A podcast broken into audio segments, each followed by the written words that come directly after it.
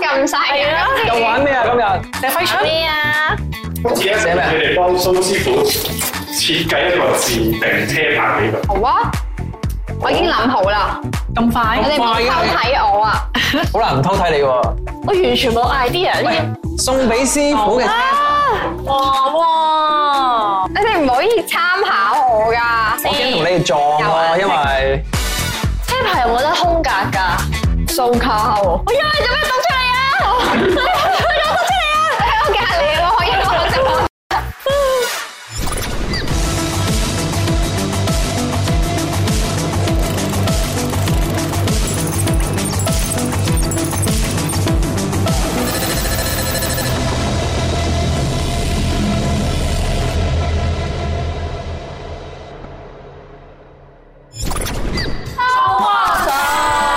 平身平身，請問你今晚會翻邊一位嘅牌子啊？啊皇宮何來男性咧？莫非係公公？我係太監啊，今咁啊日。揀當公公啦！你咩牌啊？當公公，牌子你翻呢個太監嘅牌，噔噔噔噔。杜士歡，杜士歡。竟然咁樣話皇上嘅大逆不道哎呀，打針頭，我要自宮啊！哎呀，我去啦，皇上，阿當公公，你送呢紮數目字俾我，呢個英文字有咩用㗎啦？師傅，呢個係我送俾你嘅自訂車牌嚟我㗎。哦咁你投咗啦，即係即刻貼得喺隻車度咯喎！你投唔到啊，因為抽唔到啊。但係唔緊要，你都可以將呢個黐喺架車度嘅。我哦呢個有意思哦好多，有我意思仲啊投咗七位數字先投得翻嚟嘅呢個。係哦啦呢個咧就係誒風騷 sexy 一六仲要屙督屎喺呢度，哦金嚟㗎，黃金即係屎咯誒係嘅咩？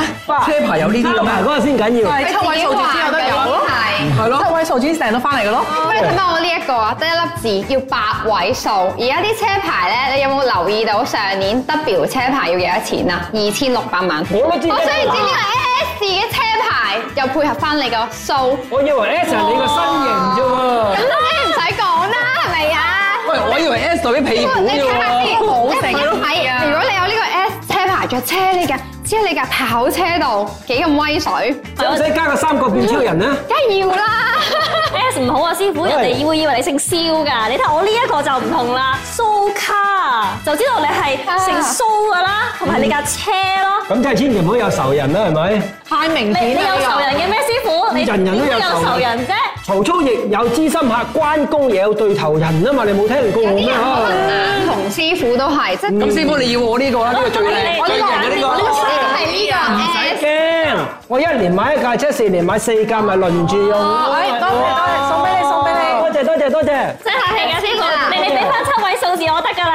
啊，你唔係送嘅咩？送㗎嘛，唉，送我我哋哋俾計錢呢㗎，啲㗎嘛。咁現實嘅你。師傅話你當年考，我想問你咧，你考車咧，你考咗幾多幾多 take pass 啊？係咯，我做第二次啦，我一次 pass 啦我冇理由次次。三次啊！我兩次啊。你三次，哇！你個微粗事啊？咦，師傅，你講微操係咪真係睇上可以睇得出嗰個人係唔適合揸車定係點樣樣？誒，比較意外多啊，跟住出停車場又刮左，入停車場又刮右，嗰啲又好容易睇嘅啫我。哋邊一個係最擺明係嘉文唔嚟㗎使問就係加價。好小心嘅喎，一個意外都冇出過嘅喎。你好小心咁你有冇入停車場、出停車場又刮喺呢度呢度啊？平時我係會唔識揸嘅地方，我會叫人幫我揸咯。即係我會真係同你個細哥，可唔可以幫我試下揸入去啊？咁哦，咁你都好好彩啫！如果唔係真係唔知花幾多度啦。我會唔會大膽啲咧？我粗眉嘅時候，又會喎，咁所以咪炒車咯。哇除咗微操咧，佢有冇其他嘢可以睇到嗰個人係即係容易啲會出車禍㗎？唔適合揸，其實佢一世都唔適唔合係，揸。嗰啲就係個眉粗到鑊撈咁樣，又加埋三白眼。三百眼同埋眼三白眼就係個眼珠咧，大部分人三白眼咧就係呢個位都係露白嘅，好多人都有嘅，好平常嘅。啊，你就我爭少少嘅三白眼。嚇，真咩？啊係啊因為你我眼都算唔錯唔係啲。因為你眼珠已經個邊好到啦嘛，係咪？有啲直情落到嚟咁樣，係啊係啊，喂，有冇四百眼㗎？師傅有有有有，四邊都露晒白。係啊，好細個眼珠咯。四白眼嘅人通常都唔可以深交㗎啦。總之眼珠越細，個心就越狠。哦，眼珠越大個心地越好。咁所以如果你話唔到揸揸車咧，眉好粗，再加埋三白眼四白眼就出意外嘅機率好高嘅。但師傅話你頭先問咧，你話眼誒眼眉咧係真係睇隻手嘅靈活度啊嘛。冇錯冇錯有啲人冇眉啊，咁點算啊？冇得睇咯，哦，即係唔代表話佢好特別弱嘅，唔都代表，唔代表，但係好少冇眉嘅，佢衰極都甩剩幾條噶嘛，或者真係有幾條眉毛。總之你，所以你見我睇人個相咧，要控到好埋好埋咁樣睇，因為真係好少眉，你咪控到好近咯。有啲眉幼得好緊要嘅，真係咁樣錫佢咁滯啊，睇到。唔係，我見到咧，好似話如果佢眉嗰度咧有一個疤痕咧，就代表佢啲手腳係有殘缺噶嘛，係咪啊？誒容易斷啱嘅，唔係殘缺，係咯，你斷啫唔即慘。係可能骨折啊咁樣係嗰會啲容易咯。骨折，眉毛代表對手噶嘛，咁你眉毛斷咪容易斷手咯。眉頭有個動紋咧，就左穿頭右撞車，動動紋。動紋就一條打直嘅紋喺度。咩叫動紋咧？可能有個拉又好，或者有條皺紋又好，咁都叫有動紋喎。呢個就容易係左穿頭右撞車，咁你睇下幾時啦。穿到落咁落啊！咁唔使我話誇張啲啫，其實其實可能真係的咁多咁細嘅啫，有啲人咧皺得多咧，中間有條罅，嗰啲就唔計嘅。嗰個哦就唔關事嘅。呢個叫眉心，咁原來有呢個咧就最唔好嘅喎，而家就比較少見到叫原針破印堂嘅，呢個就係誒發白遲、生仔遲同埋與父無緣，少年三十歲前都冇運。啊但係個個老人家都差唔多，個個都有。嗯講三十歲前啊嘛我，真係太早呢度有紋就好多嘢都唔睇下睇下有冇先多多。少年先 係㗎，呢個啦嘛。如果年紀大，佢好多時因動作影響咗誒。啊！印堂又有紋啦，眼尾又有紋啦，跟住又法令紋啊，嗰啲又唔計數噶啦。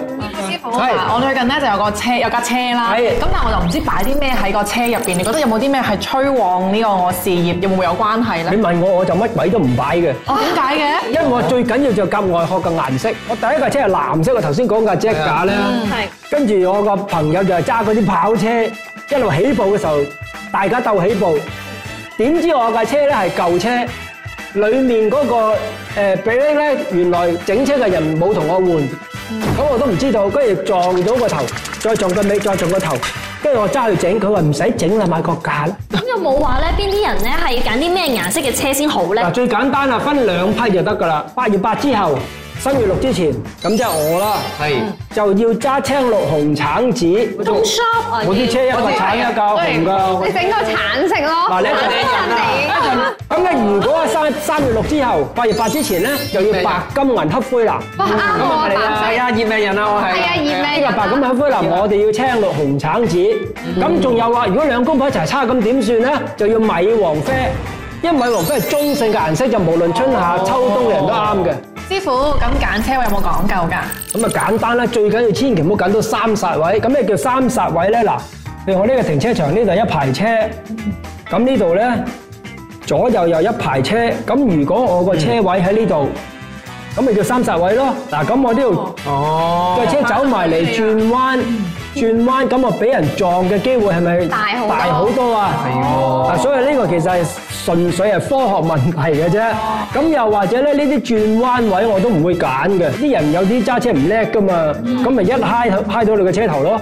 呢個就係誒現實情況啦。咁會誒喺風水方面會唔會都有關係㗎？咁咪你乜都用風水名稱嘅，咪整個風水名稱俾你三煞位咯。啊 Dạ, 嗱，一定要將啲風水名稱，唔係你講乜都話唔關風水事，陰地。陰地咩叫陰地咧？嗱，你個停車場轉到落嚟呢個位置，咁好多時都係咁噶嘛。咁如果係喺呢個位，咁啊叫陰地咯。掘頭路啊，係咪啦冇錯冇錯冇錯，不過呢個又唔使驚，同車停車場咧通常係疏窿嘅，咁仲要話呢個位好難拍嘅喎，所以咧揀記住啦，唔好揀陰地，唔好揀三煞位，唔好揀轉彎位，嗱你上幾個界條嘅啫，都好科學嘅。風水又其實係科學嘅嘢嚟嘅，不過用咗風水嘅名稱就好似好深奧咁解啫。嗱，又三煞位又陰地，我見好多人咧，即係比較貴嘅車牌都有啲八八八八噶嘛，咁其實用八八八嘅車牌係咪真係會對我哋嘅運程好啲咧？呢個完全冇關係嘅，呢個係你對你個人嗰個自信心可能好啲啦，八八八八八。八八啊！啊，咁一般有啲師傅又講啦，你要水嘅你就揾個水旺嘅車牌，要火就揾個火旺嘅車牌。咁點分咧？其實好容易嘅啫。咁係一六係屬水，二七係屬火，三八係屬木，四九係屬金，五同零係屬土。咁英文字母有冇咧？有冇有冇分咧？英文字母就要計個發音啦。嗱蘇師，F 傅 F F 係咪口唇發音咧就屬水咯喎，蘇蘇就叫始發音，始係屬金。蘇我見到咧網上話唔可以揀啲埋口字嘅車牌嘅喎，你有冇聽過啊？呢生人都冇聽過。但係啲人話咧，我聽人講咋，佢哋話咧個車牌 number 咧，如果後面係零字咧就唔好喎。又點冇聽解過啊，因為零字嘅代表咩都冇啊，完啊，完結咁解啊。無極生太極，太極生兩儀，兩儀生四象，四象生八格，八格化成六十四卦，生八八十四啊爻。知我哋做冇 rap 零係最好啊！零你話幾緊要啊？由零開始噶嘛。啊哇！今日真係學咗好多嘢。係啊。埋口字又話唔得，零字尾又話唔得。琴日仲有好笑添喎。咩啊？我睇風水睇得差唔多四十年，聽都冇聽過嘅。廚房門唔可以對窗喎，點解啊？我點知啊？我拗頭拗到啊！啊，所以呢兩日都幾多嘢冇聽過，證明我真係知識有限，仲要無限吸收先得。誒唔係，蘇師傅，你嘅知識好淵博嘅。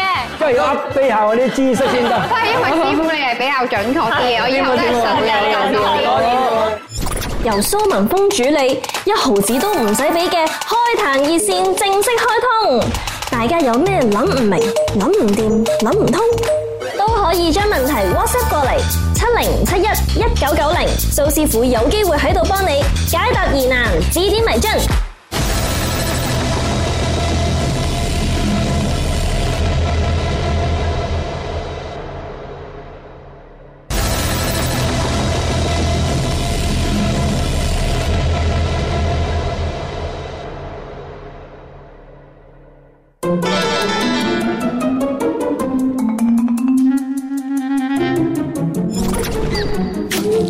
啲人話送銀包俾人唔好噶喎，吓？點解啊？因為會送走晒自己財氣咯。啊！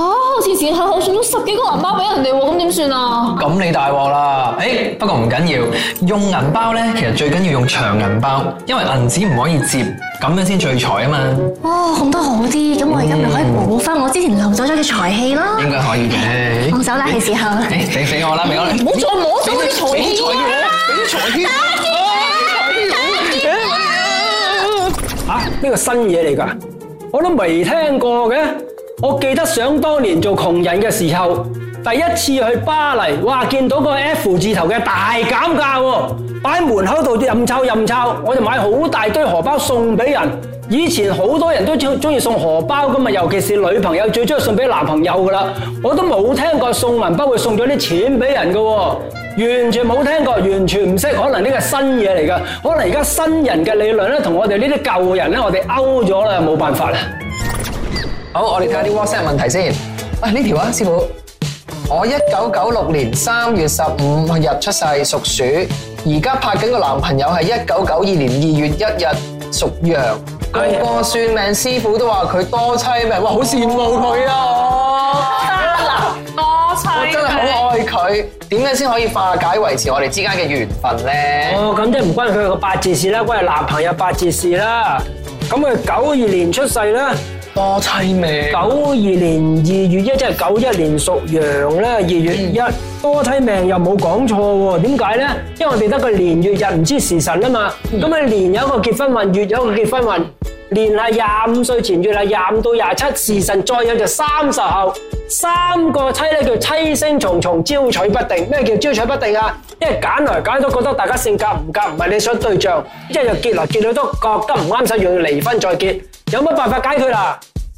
揾個分咯，一係揾個個，揾嗰個一係拖到佢三十五，因為佢仲有個叫夫妻宮相沖。原來佢男朋友三十五歲前，無論識邊個，成日覺得大家性格唔夾，唔係你想對象。九二年睇怕都要等多五年先得啦，等五年啦，等到你就等啦，等唔到我都冇辦法啦。好慘，仲後生嘅，搵個可以慢快啲啊慢等嘅都。咁佢話明好中意佢喎係，喎即係緣分嘅嘢，我哋真係解決唔到嘅喎，感情嘅嘢冇辦法，冇辦法，只係話俾你知。我睇恨嗰條啦，我哋就係。燈籠曆七月係咪唔可以裝修嘅？你話呢個咧都農曆七月啲人成日問可唔可以入伙啊、搬屋啊、裝修啊，咁其實唯一唔可以係咩啊？搬屋，所以啲人講七月十四唔好搬屋，又驚嗰啲嘢跟住你嗰啲物件翻咗屋企，咁裝修就知道唔關事啦，係咪？裝修就裝修啫嘛，你唔會無端端喺街帶個櫃翻屋企，帶個梳化翻屋企噶嘛。師傅啊，咁如果你話農曆七月唔可以係即係送家私嘅話，咁如果我農曆七月我買一個燒味飯拎翻屋企，咁嗰啲嘢會好中意，我唔知添，誒應該係好中意。咁咁咁跟住我嗰碟飯跟我翻屋企咁點算啊？咁我又唔知喎，冇研究過喎，因為你知神鬼同風水冇關係噶嘛，呢個脱離咗風水問題，因為我睇風水唔會有人問我買盒飯盒帶翻屋企噶嘛，所以我都答唔到你，我都冇辦法。唔係啊！睇電視佢哋好中意奶叉燒㗎。咁你要問翻嗰啲問翻嗰啲專家先得，呢個 真係要。 如果突然間送一個誒貴過嚟，係咪都唔好收？我都如果照咁嘅理論，應該都係有呢個問題嘅。如果照咁樣計，七月乜嘢都唔可以收啊㗎啊啦，只可以送嘢出去好送嚟我啊！哋都冇，人哋都唔會收你啲禮啊！我哋哋諗到咁複雜嘅，我做咗幾十年人，啲人通常都係問七月十四可唔可以搬屋，可唔可以裝修，你唔使引申到無限大都得嘅啫。唔通咪到七月十四，全日就喺屋企，十四日裏面都喺屋企煮飯都得啦，要唔好買餸啊，食乾糧喎。啊樓下信箱都唔好收 線啦，啲啊，我收禮物俾黐我。咗喺信封嗰度啊！好嚟我屋企唔添，使無限大。嚟我屋企。睇下一題啦，師傅呢個人咧話佢左手呢一個算唔算係通天文？同埋通天文係咪代表會好運啲㗎？呢一條就係通天 我文。都拗晒頭，乜嘢叫做通天文？好在衰衰地，我都有本叫《中國掌相》，咁就有寫呢個文。咁其實咧，就算當中國掌相都好啦，我哋叫玉柱文。 玉柱文，如果以西洋掌相咧，叫做命運線。 命運再簡單啲，你哋實識嘅咧，喂就係一條事業線咯，真係俾佢吹到啤啤聲啊！通乜鬼嘢天文啫？嗱，你睇下我有冇通天文？睇唔到啊！睇唔識冇啊嘛，你冇，我事業線都未現出嚟。你事業咁好，點會冇事業線嗱，啊？而家解釋俾你知，呢條事業線有咩用啦？事業線同一個人成唔成功係完全冇關係嘅。事業線睇個人有冇目標，最清楚嘅事業就係咩人呢？醫生、會計師、師奶，師奶係啫。係，因為一生打份工咪照顧屋企咯。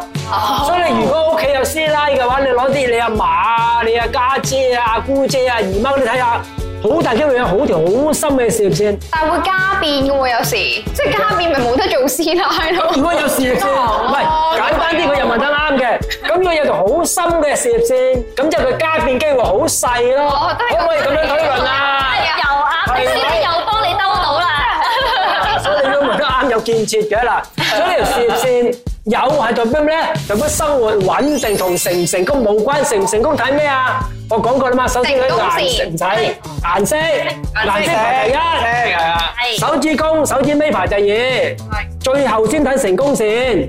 事業者生命線黐住走出嚟咧，叫家人影響線，代表唔能夠自由選擇職業，係要至少誒負起照顧屋企嘅責任，或者做到佢有關嘅嘢。嗱，所以記住啦，通天文事業線只係睇一個人有冇穩定嘅生活，或者有冇目標。好啦，大哥。好，睇下先，有咩咧？誒呢個人咧就話佢想問師傅，佢新居入伙擺呢個神台位有啲咩禁忌喎？擺邊個位好喎？嗱咁啊，風水咧雖然同神鬼冇關，但係都要比較靚位人哋噶嘛。誒有好多唔同宗教都有好多唔同禁忌噶嘛。咁但係最簡單嘅擺法就係首選向門，次選咧就向窗，第三就向開陽嘅地方。好，我哋繼續睇下先。好，蘇師傅你好，我屋企大門咧就正向西，一九九五年開始入住，二零一二年裝修之後咧，屋企人就開始大病，做生意買股票又開始蝕錢喎。我哋需唔需要二零二四年咧就換咗個爐頭，因為轉九運？第二個問題就係因為屋企人嘅病，屋企又唔種得植物，想問下有啲咩可以代替植物呢？樓下整路有棟土煞，要放五行化土局，但係因為唔可以種植物，淨可以用木頭代替，有用咩？哇！呢個我都拗晒頭噶啦，九五入伙，一二裝修。咁之前咧，誒零四前我叫七運啊嘛，係咪？原來七運向西咧就係旺財旺丁九十分最好嘅方向。二零一二轉咗之後咧，我哋入咗八運啦喎。咁八運入伙咧就變咗旺財唔旺丁，病就話啫破財好似唔關事喎。咁同埋做生意。蝕本就講運啦，買股票十個着九個都輸噶啦，教埋你哋啦。順便冇呢個條件咧，就以後唔好買股票。首先第一件事，手指公要夠長，食指我哋叫第一節，呢個叫第二節，呢個叫做咧第三節。佢要咧到呢個嘅中線，咁手指公長啊，代表有決心。咁你買股票要好有決心，贏你夠膽贏，輸你夠膽輸，唔好輸死啦，揸死就死啦，十蚊揸到一蚊，一蚊揸到一毫子都仲揸緊喎。好多人都係咁嘅喎，唔知有冇你份啊？第二要諗嘢快，你知一個價位跳下跳下跳下咁樣，你諗得嚟。咯，哦即係諗嘢快同衝動唔同，你係衝動，我係諗嘢快。嗱，諗嘢快代表咩咧？生命線同頭腦線呢個位相連嘅長度唔可以超過 cm，因為呢個咧就係睇一個人考慮一件事嘅時間長度嘅。一個 cm 以上咧，就經過一個好短時間思考就決定得到啦。第三，頭腦線一定要平，唔好下垂。哎呀，我好水啊！咁就唔好買股票咯。嗱，咁我頭先講咗七運八運嘅分別，八運因為唔旺丁就容易病啦。咁仲要唔止喎，因為呢間屋咧大門向西，咁大門向西咧叫做鎮宅。咁原來呢個咧係屋企嘅桃花位，咁呢個咧變中下爻叫做天醫，就係財位。係一變上中流叫做五鬼，死啦！睇個鬼字都驚啦。咁有咩問題啊？財位落咗廁所，哦，漏財啦，係咪？哦工位喺廚房，就實病啦。咁呢個點樣解決啊？首先，廚房呢個位置，爐底擺個葫蘆、蒸焗蘿瓜、曬乾有埋定嗰啲攝喺度，然後再擺個黃色卡紙、勞作紙，黏咗一個爐底。